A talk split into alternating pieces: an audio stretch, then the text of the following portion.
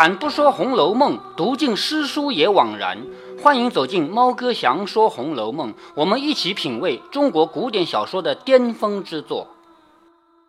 好，我们继续来看《红楼梦》啊。前面呢，赵姨娘跑到怡红院来闹一场，其实赵姨娘没捞到什么好处，因为她跟这个五个官一起打架，她明摆着是打不过的，而且吧，那五个官还很巧妙。明明已经把赵姨娘手也拉住了，胸和背都顶住了，动也动不了了，还要说你打死我们，你打死我们。所以我们发现赵姨娘想跟这个唱戏的人斗啊，实在是低了点啊。但是最后落下来的问题还是赵姨娘最大，为什么？是她赶到怡红院来打架的，是不是？那么接下来呢，在探春处理这个事儿的时候呢，别人都说我们查过了，我们查不出什么线索来，但是有一个叫爱官的跑来说，一定是那个夏婆子。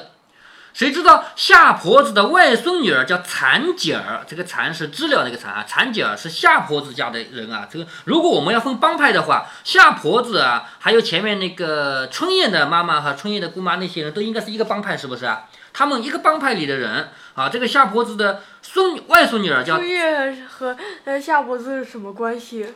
春燕和夏婆子没有关系，春燕的妈妈不是那个方官的干娘吗？就是给方官用脏水洗头的那个呀。那春燕的妈妈呀，明白吗？啊，就是这帮人应该都是一伙的。那个十二个官呢，又是一伙的。方官干娘好像和呃夏婆子是，不是？方官的干娘是春燕的妈妈，另外春燕还有一个姑妈，那个人是一家子。但是这个夏婆子呢，虽然她不是一家人，但至少是一伙人，是不是啊？是这个意思啊。那我们现在看到夏家啊，夏婆子这个家里啊，还有一个外孙女儿叫蚕姐儿。夏婆子到底是呃什么身份？就是他们家的一个仆人呀。不是，我是问和呃别的很啊，就是亲戚关系是什么关系是吧？那这里面没有那么清楚了，但是我们马上会理到啊，他是家里的这个就是仆人们啊，他也是亲戚。我们前面一直举例子，就小红，小红不就是林之孝生的女儿嘛，是不是？好，现在夏婆子外孙女儿叫蚕姐儿呢，是在探春那个地方干活的。这个叫当义的，当义就是个干粗活的。他不是说去给探春端茶倒水，没这个资格啊。他是在那儿负责扫地什么的。这个叫蚕姐儿，时常与房中的丫鬟们买东西互换人。好，什么意思啊？丫鬟都比他大。丫鬟说：“我要买个东西，你去一趟。”那这个夏婆子的外孙女啊，叫蚕姐呢，就去一趟。好，这一回呢，要讲到她了啊。这日饭后，就这一天吃完饭以后，探春正在上厅理事。翠墨啊，翠墨呢是探春的丫鬟。翠墨在家里看屋子，叫蚕姐儿出去喊小幺儿买糕去。好，蚕姐儿毕竟是个女孩，她再跑她也不能跑太远，所以呢，买糕这个事儿一定要叫男的去买，小厮去买。但是小厮又不会在这儿，是不是？总有中间这段路要走的吧？是翠墨这个大丫鬟。叫蚕姐这个小丫鬟跑一段路去叫小厮去买糕，这个理清了是不是？蚕姐说：“我才扫了个大院子，腰腿生疼的，你叫个别人去吧。”你看从这儿看出来了，蚕姐儿她就是干粗活的嘛，扫地的嘛。她说：“我才扫了个大院子，腰腿生的疼，你叫个别人去吧。”翠墨就笑着说：“我叫谁去啊？你趁早快去了，我告诉你一句好话。”你到后门顺路告诉你的老娘防着些。好，到后门的地方，你要告诉你的妈防着点，防什么呢？就是你们家有一个人被告状了，就是夏婆子被爱官告状了，弄明白了吧？他说你防着点儿，说着便将爱官告他老娘的话告诉了他。残姐儿听了，连忙接了钱，说：“这个小蹄子也要捉弄人，等我告出去。”好，小蹄子肯定是骂爱官啊，爱官这个小蹄子他也要捉弄人，等我告出去，就是我去告诉夏婆子去，当心有人告你的状了。那既然有人告了你的状，你总有点准备吧？别等到叫了去，你还不知道怎么回答，是不是啊？说着便起身出来，走到后门边，只见厨房内此刻守闲之时，都坐在阶器上说闲话呢。厨房又不是时时刻刻忙的，只有吃饭的时候忙一会儿，是不是？那不忙的时候呢，就在那个台阶上说话。他老娘也在里面，就是下婆子在里面啊。蚕儿便命一个婆子出去买糕啊。到外面去这个事儿也不用她做。她虽然是低等丫鬟，但是她毕竟还不需要出去，所以命一个婆子不到外面。是呃要小厮吗？嗯，这里他没叫找小厮，找了个婆子，应该也没啥啊。好，叫一个婆子出去买糕，他且一行骂一行说，将刚才的话告诉了夏婆子。什么叫一行骂一行说呢？每一个人说话都会添油加醋，是不是？你跟我说的话，我去告诉那个人，一定会跟你说的一模一样吗？不会，肯定不会吗？而且加的内容都是我自己心里想的，我觉得他是个坏人，我就把他往坏里面说，是不是啊？所以他一边骂一边说，把刚才的话告诉了夏婆子。你说在他的嘴里会说爱官什么任何好话吗？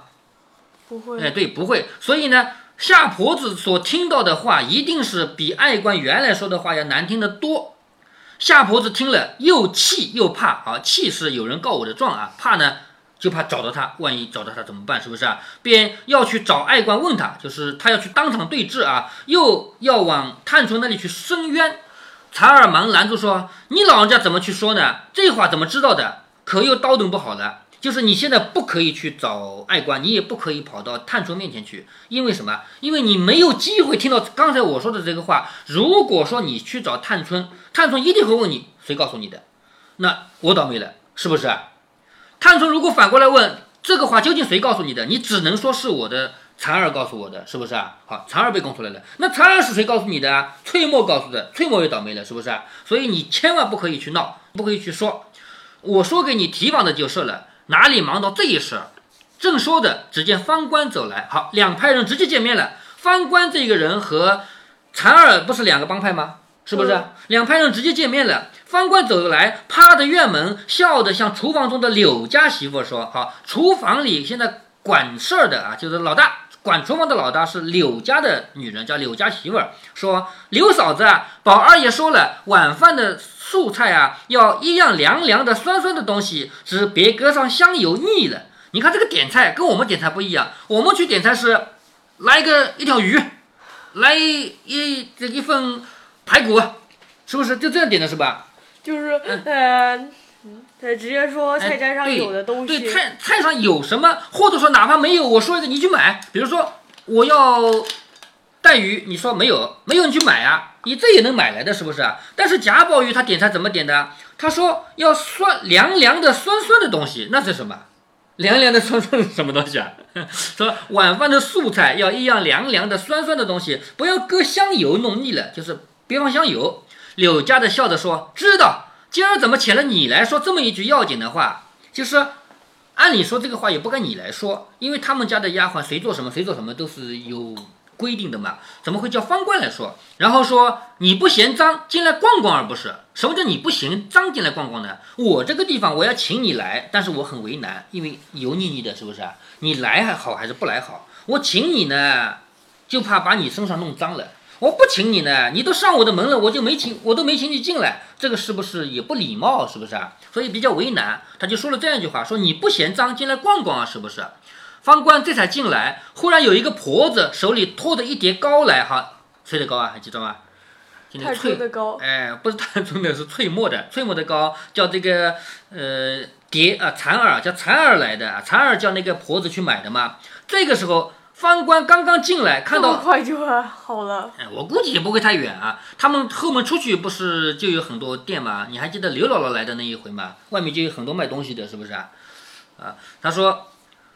刚刚进来，忽然有一个婆子手里托了一碟糕来，方官便戏道：“这个戏就是开玩笑啊。”方官开玩笑说：“谁买的热糕？我先尝一块儿。好，如果说方官要吃的话，那尝儿蝶儿会给他吗？啊，蚕儿啊，不会，呃，蚕儿对他们是冤家嘛，是不是啊？蚕儿一手接了说：“这是人家买的，你们还稀罕这个？就是这是我的，怎么能给你吃啊？你还稀罕这个？”柳家的见了，忙笑着说：“方姑娘，你喜欢吃这个啊？我这里有才买下给你姐姐吃的，她不曾吃，还收在这里，干干净净没动的。你看，这个就是人比人要气死人了。刚才蚕儿要高的时候，这个柳家媳妇一声都没吭，结果是让一个婆子到外面买来的，是不是啊？但是现在你看方官就说我也要尝一下，他说你喜欢吃这个啊？我这里有刚刚买下来的热的，是要给你姐姐吃的，她还没吃呢，放在那里干干净净的呢。说着，关关姐姐是谁？其实就是这个柳家的女儿，马上要出场的这个人啊。说着便拿了一碟出来，递与方官。那么，嗯那些，呃，唱戏的那些戏班子是从外面买来的，贾家为什么有啊姐妹？这个姐妹只要年纪差不多的都可以喊姐妹啊，这个不是说真的是姐是姐啊。不是说呃结和义哎的？对对，就不是也没结义，就是我那个女儿比你大一点点的，我就说我是给你姐姐吃的，就是给我女儿吃的，是这个意思啊，不是说她们结义姐妹了。说着拿了一碟出来递给方官，又说你等我进去替你炖口好茶来，就是不光我要给你高尺，我还给你来一口好的茶给你喝喝。一面进去现通开火炖茶。就是那个炉子啊，咱们现在这个煤气灶，啪一点着了，然后不要的关掉。那个时候那个炉子你不能熄掉，熄掉了说贾宝玉要烧饭了，你再生炉子，你再生个一个小时，是不是啊？所以炉子是不会熄火的。那么它就稍微封一下，就是让那个煤慢慢慢慢的烧。就是正常情况下，这个煤烧个半天都不会烧光。但是如果等到要开始了呢，咱们现在有鼓风机了啊，那个时候不会，就就弄个孔，弄个孔不就有氧气进去了吗？是不是啊？然后就烧得快了嘛。呃是不是呃拿一个呃管子吹的？呃，吹有的时候要吹，有的时候不要吹啊。就是通炉子，就这个意思，把它弄一个孔出来，让氧气能进去，这样的火火就上来了。所以现通开火来炖茶，方官便拿着这个糕啊，问婵儿脸上说：“稀罕吃你那个糕，这个不是糕吗？”其实其实方官这个时候在挑衅，我要你那个糕的，这不也是糕吗？是不是？不过我是说着玩罢了，你给我磕个头，我也不吃。就是刚才你那个糕，我也不是真要吃你的，我就开个玩笑。你就是磕头请我吃，我也不吃呀。啊，这个话说的很气人吧？是不是？说的把自己手内的糕一块一块掰开来，扔在地上给鸟吃了。为什么他要做这个动作啊？为什么自己不吃还要去给鸟吃啊？我稀罕呢，这个我都看不上眼，你当个宝贝，是不是这个意思啊？嗯是吧？比如说你那个橡皮，你当个宝贝，现在我捡来的我都不要，是不是啊？那就这个意思。他说稀罕吃你那糕呢，他把自己的糕掰了一块一块的扔给鸟吃了，口内笑着说：“刘嫂子，你别心疼，我回来买两斤给你。”小婵儿气得怔怔的，这个时候小婵儿肯定会生气嘛，他自己拿了一个当一个宝似的糕，结果别人就当着面这样侮辱他，是不是啊？他愁着冷笑着说：“雷公老爷怎么没有眼睛，不打这个作孽的？就是你浪费粮食，是不是啊？那个雷公怎么不长眼睛来打你？他还气我呢，我可拿什么比你们？又有人进贡，又有人做干奴才，溜得你们好上啊！帮衬的说句话，啊，这个什么叫又有人进贡啊？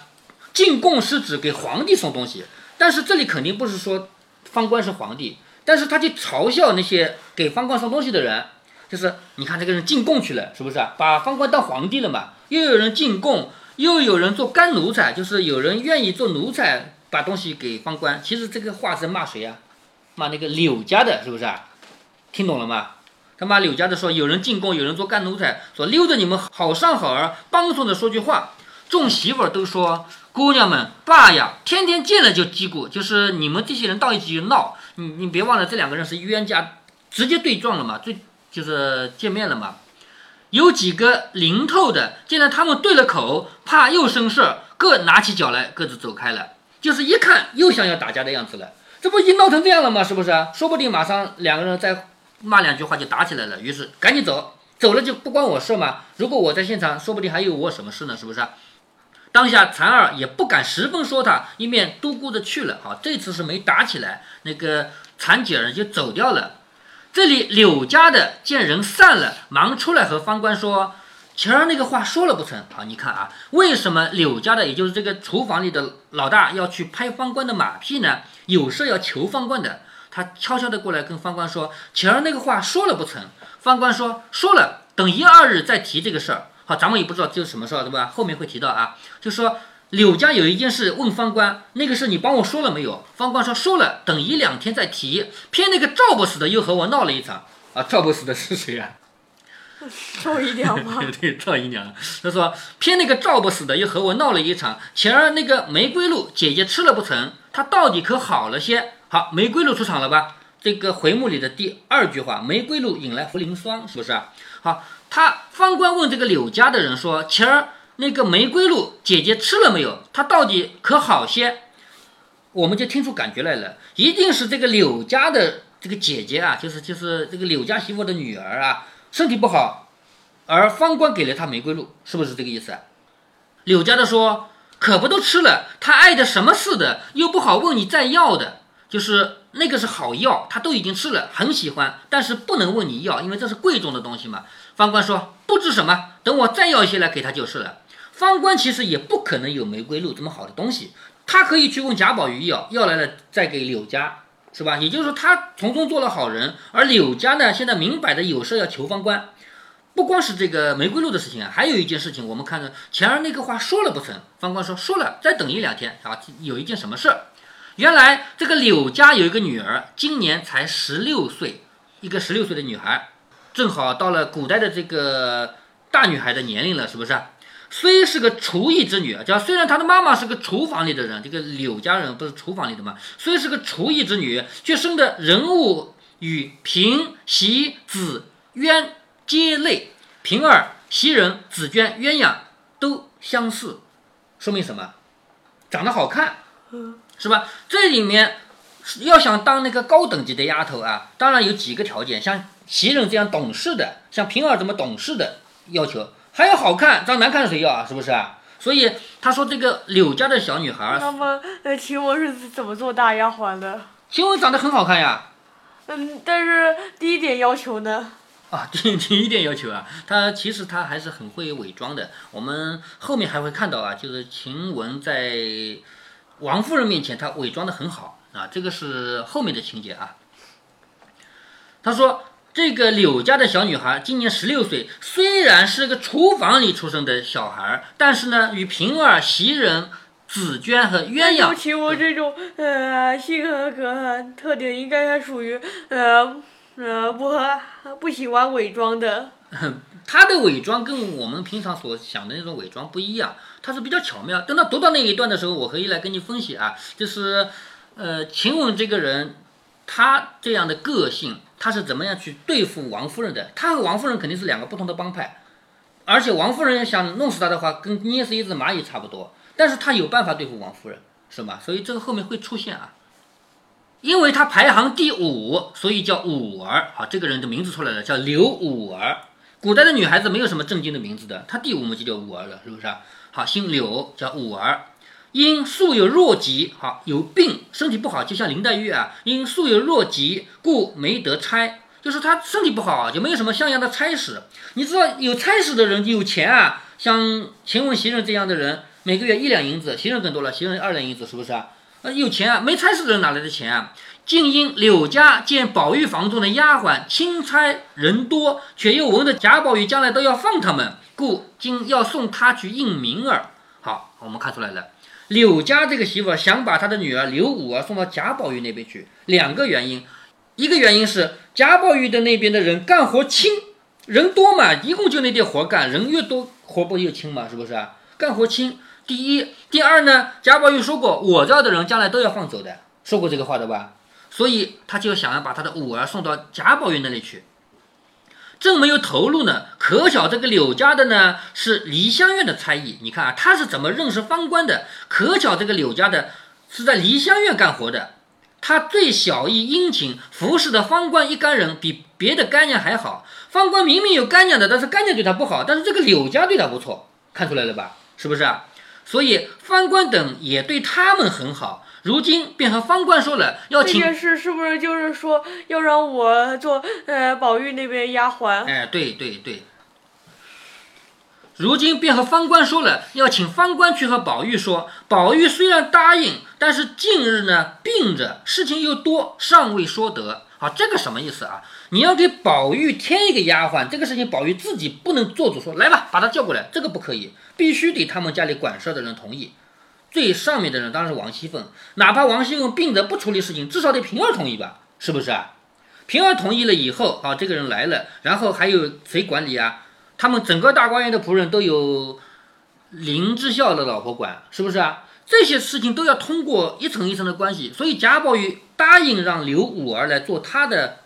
怡红院的丫鬟，她也不能直接说叫人家来，所以这个事儿呢，肯定是方官已经跟贾宝玉说了，但是贾宝玉呢，要找一个机会跟平儿或者说跟王熙凤说了，才可以奏效。这个事情已经到节骨眼上了，所以你看出来这个柳家媳妇为什么方官来了以后给她糕啊，给她烧茶喝啊，这些都来了吧，马屁拍到位了吧？而且方官对他也不错呀，身体不好我给你弄个玫瑰露来，是不是？但是这个事儿下面就闹出来了，玫瑰露这个东西这么高档次的东西，一般都是贾宝玉、林黛玉这样的人才有的，凭什么刘五儿这有？出问题了吧？那要查查出来，其实倒是不是偷的。可是为什么那边正好丢了玫瑰露呢？贾环偷了。哎，对呀，贾环我知道是贾环偷的呀。可是有人想要栽赃啊！你别忘了，就有人希望刘五儿倒霉呀。他们家的帮派少吗？读到现在你发现了没有？帮派少吗？是不是啊？有人希望刘五儿倒霉，有人希望方官倒霉呀。好，正好那边丢了玫瑰露，这边你家有发现来历不明的玫瑰露，好，就他偷的，把抓起来。我需要去调查吗？不用调查呀，我是希望你刘五儿倒霉的人，我要去调查什么呀？知道了吧？嗯。所以这个事儿就是通过这样一个方式来闹大的。我们看到，随着曹雪芹的铺排，矛盾一步一步白日化。在曹雪芹的笔下，方官这个人是什么特点呢？你要是喜欢他的美，他的艺术才能，你一定会赞不绝口。你要是欣赏有傲气的人，你也会喜欢方官的作为。但是从处世哲学来说，方官只能用三个字来形容，那就是世难容。在《红楼梦》里，“世难容”这三个字是送给妙玉的。妙玉因为太孤高嘛，根本不能容于这个世界。但是看看方官把糕掰碎了喂鸟这种事情，我们从理性的角度说，他这不叫孤高，这叫幼稚。做幼稚的事情是心里长不大的表现嘛？这些事情从表面上看叫损人不利己，往深度里看，损人必然损己吗？方官有方官的悲剧，他的身份已经决定了他的命运。就算他小心克制，什么错误也不犯，也无法改变王夫人的成见，因为王夫人对一切唱戏的人都是一样的态度。撇开这个宿命不谈，她越是做事乱来，就越会加速自己的灭亡。在我们今天的世界里，其实跟《红楼梦》的年代相差不大。我们现在的社会一样要照顾人与人之间的关系，不管是损人利己还是损人不利己，最终都是损己的行为。所以，一个人可以有傲骨，也可以有傲气，但不能随便树敌。好了，如果您觉得猫哥的读书分享有益有趣，欢迎您点击订阅，这样您将会在第一时间收到猫哥的更新提醒。如果您有什么要对猫哥说的，不管是赞还是批评，不管是提建议还是唠唠嗑，欢迎您在喜马拉雅平台给猫哥留言。我说的是喜马拉雅平台，其他平台不是我发布过去的，所以您留言我看不见。您也可以加猫哥的公众号，四个字“猫哥在线”。您还可以加猫哥个人的 QQ 或者微信号，都是五位数三三七五幺。如果您加猫哥的微信号，猫哥会直接把您拖到听友群里。好，再见。